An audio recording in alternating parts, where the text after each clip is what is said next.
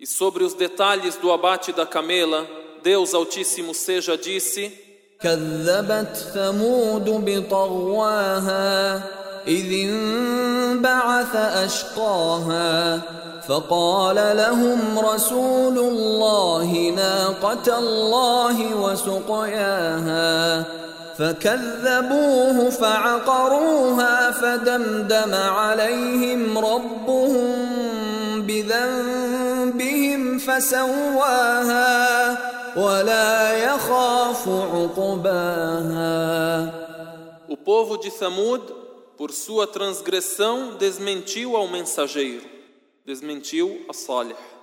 Quando o mais infeliz deles partiu empenhado, ou seja, empenhado em abater a camela.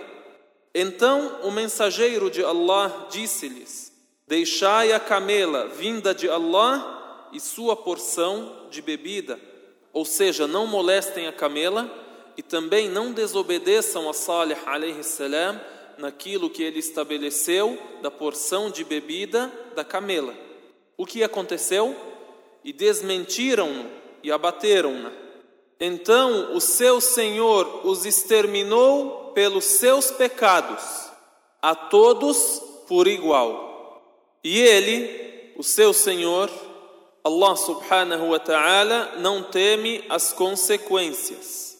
Quem é este infeliz que matou a camela? Que matou o milagre que Deus deu ao povo de Samud para que eles acreditassem em Salih alayhi salam e fossem muçulmanos a Deus. É narrado que quem abateu a camela foi Qudar ibn Salif. É narrado que havia no povo de Samud uma mulher chamada Saduq, uma mulher bonita e renomada. O esposo dela se tornou muçulmano junto com Salih. Porém, ela não se tornou muçulmana e não aceitou a crença do marido. Então, ele se separou dela e isso fez ela ter ódio de Salih, alayhi salam. Então ela se ofereceu a um primo dela chamado Masra. Se ofereceu a ele como mulher se ele matasse a camela. E outra mulher que também odiava o profeta Salih alayhi salam, seu nome era Unaiza. Era uma mulher já idosa e era casada com um dos governantes da cidade chamado Zu'ab ibn Amr, e ela tinha quatro filhas. Ofereceu a um homem chamado Qudar ibn Salif a filha que ele desejasse, se ele abatesse a naqa, se ele abatesse a camela. Então esses dois atenderam ao pedido dessas duas mulheres. Qudar ibn Salif e Masra se prontificaram a abater a naqa, a abater a camela o milagre que Deus deu ao povo de Samud. E se uniram a estes dois outros sete homens. E estes nove homens foram citados em Surat An-Naml, onde Allah subhanahu wa ta'ala disse: وكان في المدينة تسعة رهط يفسدون في الأرض ولا يصلحون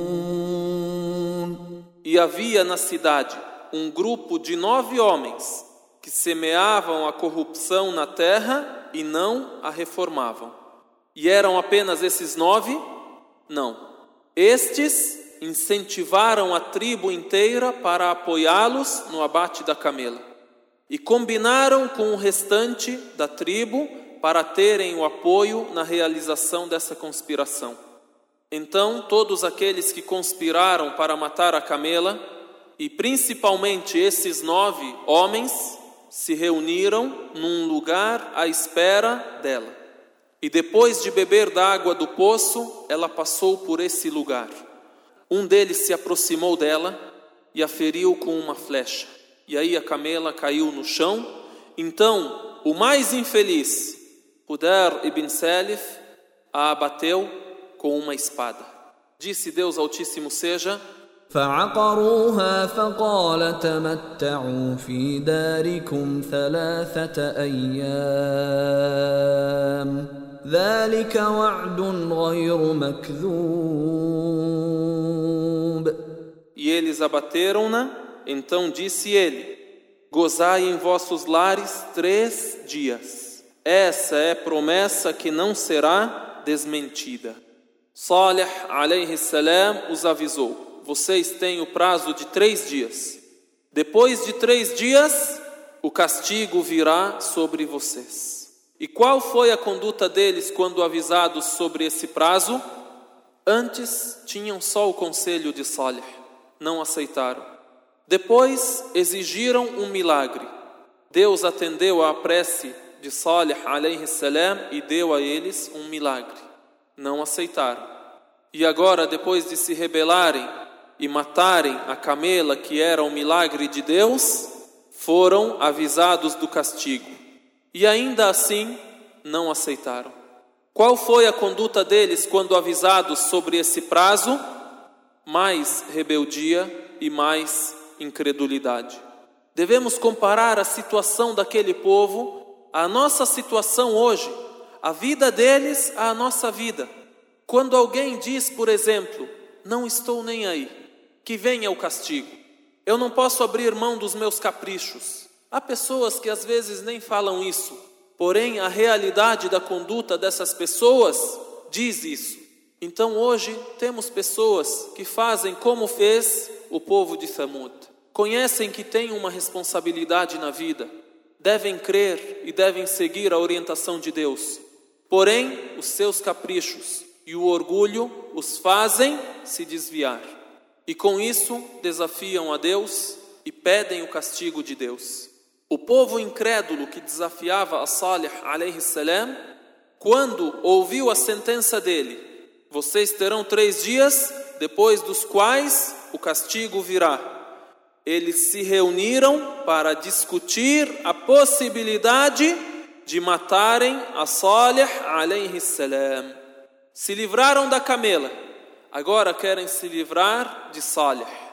Porém, Deus Altíssimo seja, adiantou o castigo sobre estes nove e enviou sobre eles pedras do céu que os matou. E lemos o episódio desta conspiração em Surat An-Naml, do versículo 48 ao versículo 50, onde Allah subhanahu wa ta'ala disse: Aqueles nove que corrompiam na terra e não a reformavam, disseram: Jurai por Allah, que à noite, de sobressalto, o mataremos e a sua família. Em seguida diremos a seu herdeiro: Não assistimos ao assassinato de sua família. E por certo, somos verídicos, estamos falando a verdade. E conspiraram, e nós conspiramos, e eles não perceberam. Eles conspiraram, e Deus respondeu à conspiração deles e os aniquilou antes que eles aniquilassem a Salih, que a paz de Deus esteja com ele. Então, olha como foi o fim de suas conspirações. Aniquilamo-los e a seu povo, a todos. E também, depois de três dias, veio o castigo sobre todos os descrentes. E essas suas casas estão desertas, porque eles foram injustos. Por certo, há nisso um sinal para um povo que sabe. E salvamos os que creram e foram piedosos. Esse castigo só atingiu aos incrédulos e com a misericórdia de Deus, ele salvou a Salih e àqueles que creram e foram piedosos. قالوا تقاسموا بالله لنبيتنه واهله ثم لنقولن لوليه ثم لنقولن لوليه ما شهدنا مهلك أهله وإنا لصادقون. ومكروا مكرا ومكرنا مكرا وهم لا يشعرون. فانظر كيف كان عاقبة مكرهم أنا دمرناهم وقومهم أجمعين فتلك بيوتهم خاوية بما ظلموا إن في ذلك لآية لقوم يعلمون وأنجينا الذين آمنوا وكانوا يتقون Então Deus aniquilou a aqueles que planejaram matar Salih e a sua família antes do povo deles. E o restante do povo de Thamud ficou a esperar os três dias. No primeiro dia, as suas faces se amarelaram. No segundo dia, as suas faces se avermelharam. No terceiro dia, as suas faces se enegreceram. Na quinta-feira tiveram as faces amareladas. Na sexta-feira tiveram as faces vermelhas.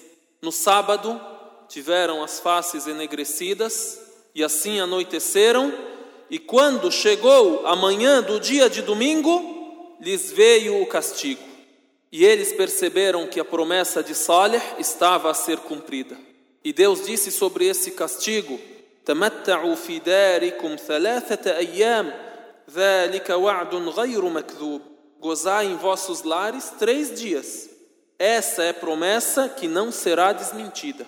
Então, quando eles perceberam que a promessa irá se cumprir e que o castigo irá cair sobre eles, eles se prepararam para a morte e saíram à espera do castigo, e após terem as suas faces enegrecidas, veio a saiha, um enorme estrondo vindo do céu, um grito, e junto com esse grito Deus fez a terra estremecer.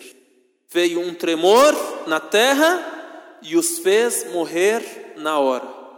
Todos eles foram castigados dessa maneira foram levados por um estrondo do céu e um tremor da terra.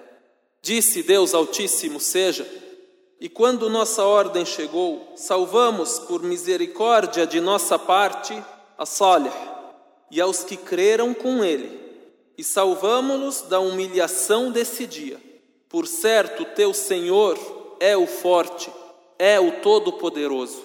E o grito ou o estrondo a saiha, apanhou aos que foram injustos. Então amanheceram inertes, sem vida, em seus lares, como se jamais lá houvessem morado. Ora, por certo, o povo de Thamud renegou a seu Senhor. Ora, distância para Thamud. Vejam como Allah subhanahu wa ta'ala cita a misericórdia. E depois de citar a misericórdia, cita o poder, cita a força. Deus é o forte, é o todo-poderoso. E Deus também é o misericordioso com aqueles que reconhecem esse poder e temem a Ele e esperam a recompensa dele. Em Surat Al-Hijr, a partir do versículo 80, Allah subhanahu wa ta'ala disse: ولقد كذب أصحاب الحجر المرسلين E com efeito, os companheiros de Al-Hijr desmentiram aos mensageiros. وآتيناهم آياتنا فكانوا عنها معرضين وكانوا ينحتون من الجبال بيوتا آمنين فأخذتهم الصيحة مصبحين فما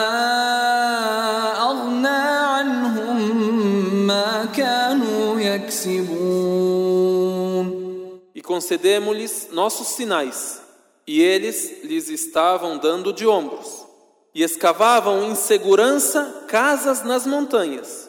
Então o grito apanhou-os, logo ao amanhecer, e de nada lhes valeu o que logravam. Assim, o povo de Samud uniu entre três grandes erros, que os fez serem açoitados pelo castigo de Deus. Citamos esses erros para que não façamos como eles fizeram. O primeiro grande erro, eles contrariaram a Deus e ao mensageiro de Deus. Eles contrariaram a Deus e contrariaram ao mensageiro de Deus ao matar a camela. Uma misericórdia que Deus deu para eles. E mesmo assim, eles foram rebeldes e não aceitaram a misericórdia de Deus. Por isso o castigo desceu sobre eles. O segundo grande erro, eles apressaram o castigo de Deus e desafiaram ao mensageiro de Deus e disseram a ele: Traga o que você nos promete, se você fala a verdade. E aí veio o castigo, o qual Deus denominou no Alcorão Sagrado de grande castigo, doloroso castigo e próximo castigo. Que ninguém pense que isto está longe da gente. Não está. Está muito mais próximo do que nós imaginamos. E é mais doloroso do que nós imaginamos. O terceiro grande erro, eles desmentiram ao profeta que foi enviado a eles, mesmo tendo um sinal claro e evidente para a crença. Juntem esses três grandes erros: contrariar a Deus e ao mensageiro de Deus naquilo que eles ordenam. Dois, apressar o castigo e duvidar do castigo. Três, desmentir ao profeta, mesmo tendo um grande sinal, um grande milagre que é incontestável. Depois de ouvir esses três grandes erros, reflitam e respondam. A maioria dos humanos hoje não cometem esses três grandes erros? Ou cometem um erro desses erros? Pedimos a Deus Altíssimo seja que nos oriente, para que não sejamos dos que cometem nenhum desses erros. Após todos esses incrédulos serem aniquilados e receberem o castigo de Deus, que os fez morrer num só instante, Salih alayhi salam disse, se dirigindo ao seu povo que foi destruído e foi castigado, فتولى عنهم وقال يا قوم لقد أبلغتكم رسالة ربي ونصحت لكم ونصحت لكم ولكن لا تحبون الناصحين Ó meu povo, com efeito transmiti-vos a mensagem de meu Senhor e aconselhei-vos mas vós não amais os conselheiros. Este foi o lamento do profeta Salih alayhi salam, lamentou a destruição de seu povo, após ele ter transmitido a mensagem de Deus. E este é o sentimento de todo crente. Todo crente quer o bem para a humanidade. Deseja o bem para todas as pessoas. Por isso deseja que todos sejam crentes e sejam tementes a Deus. O profeta Muhammad sallallahu alaihi wasallam também se lamentava por esse episódio. E o profeta Muhammad sallallahu alaihi wasallam passou por esta região quando estava a viajar com os seus companheiros à cidade de Tabuk.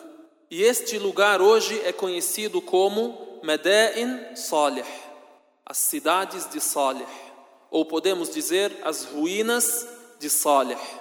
E hoje ainda estas ruínas existem e se situam a cerca de 380 quilômetros da cidade de Medina. Quando o mensageiro de Deus, sallallahu alaihi wasallam, se dirigiu a Tabuk, desceu no vale de Al-Hijr, nas casas de Thamud. As pessoas que estavam com o profeta, sallallahu alaihi wasallam, pegaram da água dos poços dos quais bebia o povo de Thamud. Pegaram dessa água para fazer uso dela, para beber e para cozinhar com essa água. Então o mensageiro de Deus, sallallahu alaihi wasallam, os ordenou a jogar a água fora e ordenou que dessem os alimentos nos quais usaram essa água aos camelos. Em seguida, passou pelo poço onde a camela bebia e proibiu que os seus companheiros entrassem nas ruínas do povo que foi castigado. E disse: Eu temo que ocorra convosco o que ocorreu com eles. Não entrem. Inni akhsha an yusibakum mithlu ma asabahum, fala tadkhulu alayhim. E também da narração de Ibn Umar, radiallahu anhuma, disse, disse o mensageiro de Allah, sallallahu alaihi wasallam, quando passou por Al-Hijr, não entrem na região destes castigados, a não ser chorando. Se não estiverem chorando, não entrem, para que não vos atinja o que os atingiu. Narrado por Al-Bukhari. لا تدخلوا على هؤلاء المعذبين إلا أن تكونوا باكين فإن لم تكونوا باكين فلا تدخلوا عليهم أن يصيبكم مثل ما أصابهم Quando você ouve sobre essa história, quando você vê essas ruínas, quando você ouve sobre esse castigo, você roga a Deus que isso não atinja a ti. E você segue o caminho que te faz se salvar desse castigo. Por isso, ao contar histórias como essas, devemos ter sentimento, devemos ter lamentação e devemos nos dirigir a Deus com as mais sinceras preces para que sejamos salvos, para que não nos atinja o que atingiu os povos que nos antecederam. Profeta Muhammad sallallahu alaihi wasallam certo dia disse: Juro que não temo por vós a miséria. Wallahi mal faqra akhsha alaykum. Eu não temo a miséria, eu não temo a pobreza, mas eu temo por vós a vida terrena, que as portas das riquezas se abram para vós. E em seguida, que vós disputeis essa vida como os povos que vos antecederam disputaram.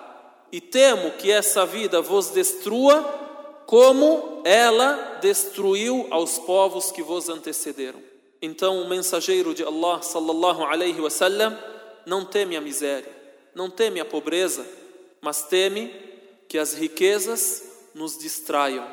E com a distração com a vida terrena, com as riquezas, com os desejos, com os caprichos, o profeta sallallahu alaihi wasallam teme que esqueçamos a Deus. E com a distração vem a incredulidade, vem a ingratidão a Deus, Altíssimo seja. E com tudo isso vem o pecado, vem a desobediência e aí vem sobre nós o castigo. Hoje pode ser que muitos são castigados por isso. E muitos dos acontecimentos no mundo podem estar acontecendo por causa do que as nossas mãos cometeram e nós não percebemos. E as pessoas com toda a incredulidade dizem: é a força da natureza.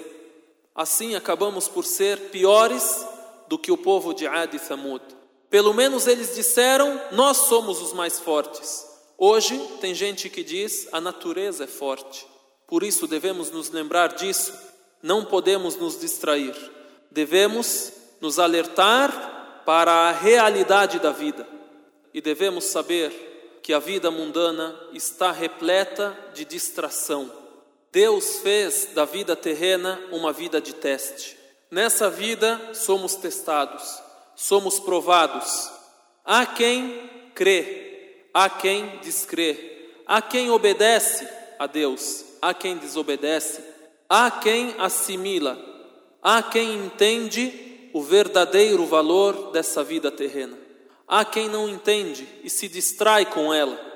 E Deus, Altíssimo seja, nos revela a realidade dessa vida e a realidade da vida eterna, para estarmos esclarecidos para escolher qual dessas vidas queremos.